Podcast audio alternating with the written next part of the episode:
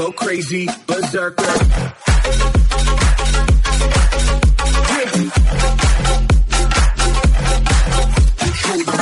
Corillo, aquí estamos de nuevo en el guiso. Gracias, gracias por escuchar el podcast, de verdad. Hoy vamos a comenzar una nueva serie, lo que yo llamo serie. Este es el episodio número 13, pero tú sabes que va a haber 13.1, 13.2 y van a haber varios porque se me ocurrió la brillante idea de pedirle ayuda a varios de mis amigos y yo sé que todo el mundo está en lo suyo y quizás están ocupados y que yo venga con esta idea de que colaboren en mi podcast, pues honestamente no pensaba que tanta gente dijera que sí. So, primero que todo, gracias a todos los que colaboraron, también a los que no pudieron, pero apoyan el podcast, apoyan la idea, gracias de verdad. Y lo que les pedí fue sencillo, yo quería ver a un año del paso del huracán María por Puerto Rico, yo quería escuchar distintas historias, experiencias, distintos puntos de vista, anécdotas y qué es lo más que recuerdan, qué fue lo más difícil o qué fue lo mejor de, de la experiencia luego de, de pasar el huracán María por Puerto Rico. Y vamos a comenzar rápidamente con lo que me tuvo que decir mi pana y jefe Héctor Tito Matos.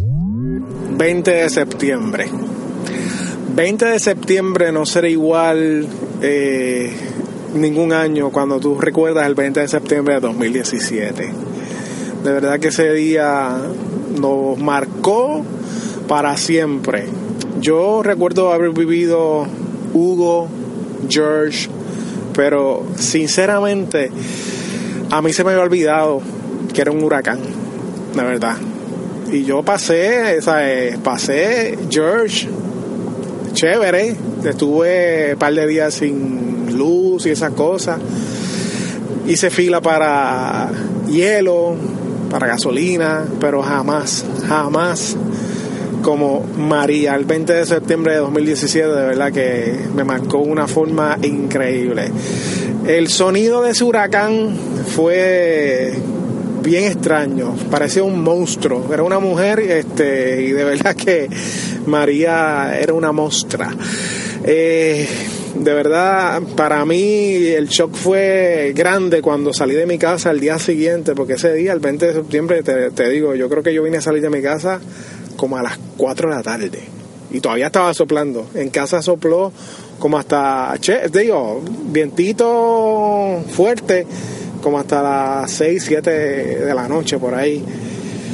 Eh, al otro día, cuando salí de mi casa, eh, wow, el ver todo el daño que había hecho ese huracán eh, fue bien increíble porque tú jamás, tú encerrado en tu casa y al otro día te levantas temprano en la mañana, sales de tu casa y ves canastas, por lo en la urbanización, para empezar, canastos de esos que tú pones en la calle tirados en el piso, los zafacones en el medio de la calle, árboles en verjas este, encima de las casas y por ahí para abajo el tendido eléctrico, los postes, árboles, eh, bueno, en fin, un montón de cosas del trayecto de mi casa al trabajo wow, me tardé un montón, porque uno esquivando todo eso, carros en contra del tránsito, porque pues no había manera de, de este ir por su carril, este carretera cerrada, porque pues simplemente estaban bloqueadas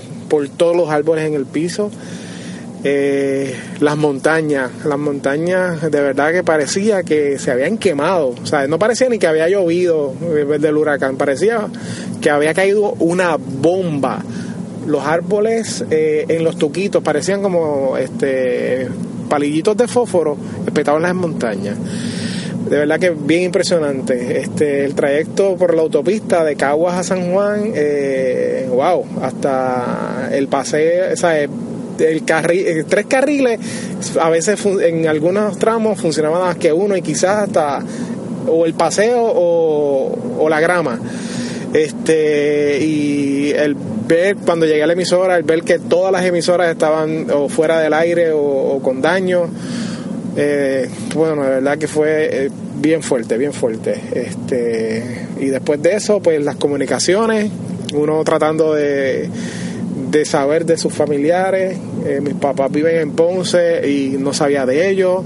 Mis suegros en Maunabo tampoco sabía de ellos. Yo vine a saber de ellos en el fin de semana. Eso fue eh, miércoles, el, en el sábado, sábado fui a ver a mi suegro y el domingo fui a ver a mis papás, este, porque pues no había comunicación y había que ir, o sea, había que ir y el trayecto de Caguas a Maunabo, increíble. Y ese mismo día quería ir a Ponce, pero pues la ruta más cerca estaba cerrada, o sea que tenía que dar la vuelta nuevamente por Cagua para ir para Ponce. Pues, decidí ir al otro día porque tampoco no había gasolina, eh, porque por igual fin yo dije, nada, yo he hecho gasolina después y después fue que tuve que hacer una filita chévere para buscar gasolina. Eh, nada, las filas en la gasolina, en la gasolinera, las filas eh, para buscar hielo, en el supermercado, eh, wow, sin agua, sin luz, por mes y medio. Fuerte, fuerte, fuerte, de verdad que pues, este, pero nada, uno aprendió ya, si viene algo este, este año, Dios quiere que no venga nada, ya uno está poco más preparado, ya tengo los galoncitos todos llenos con gasolina, los carros los mantengo bastante, no, que no baja de medio tanque, eh, mucha agua en la casa, este, en fin.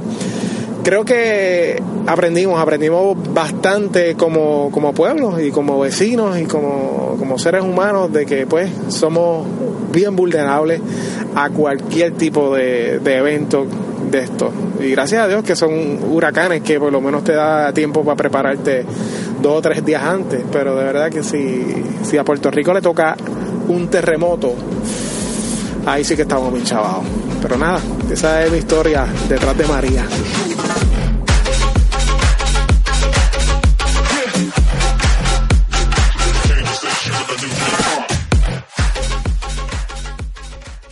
De nuevo, Corillo, gracias, gracias, muchas gracias por llegar hasta este punto de El Guiso. No olvides suscribirte al podcast, bien importante, para que te lleguen ahí todas las notificaciones. No importa si es en iTunes, no importa si es en Stitcher, si es en TuneIn o si es en Evox.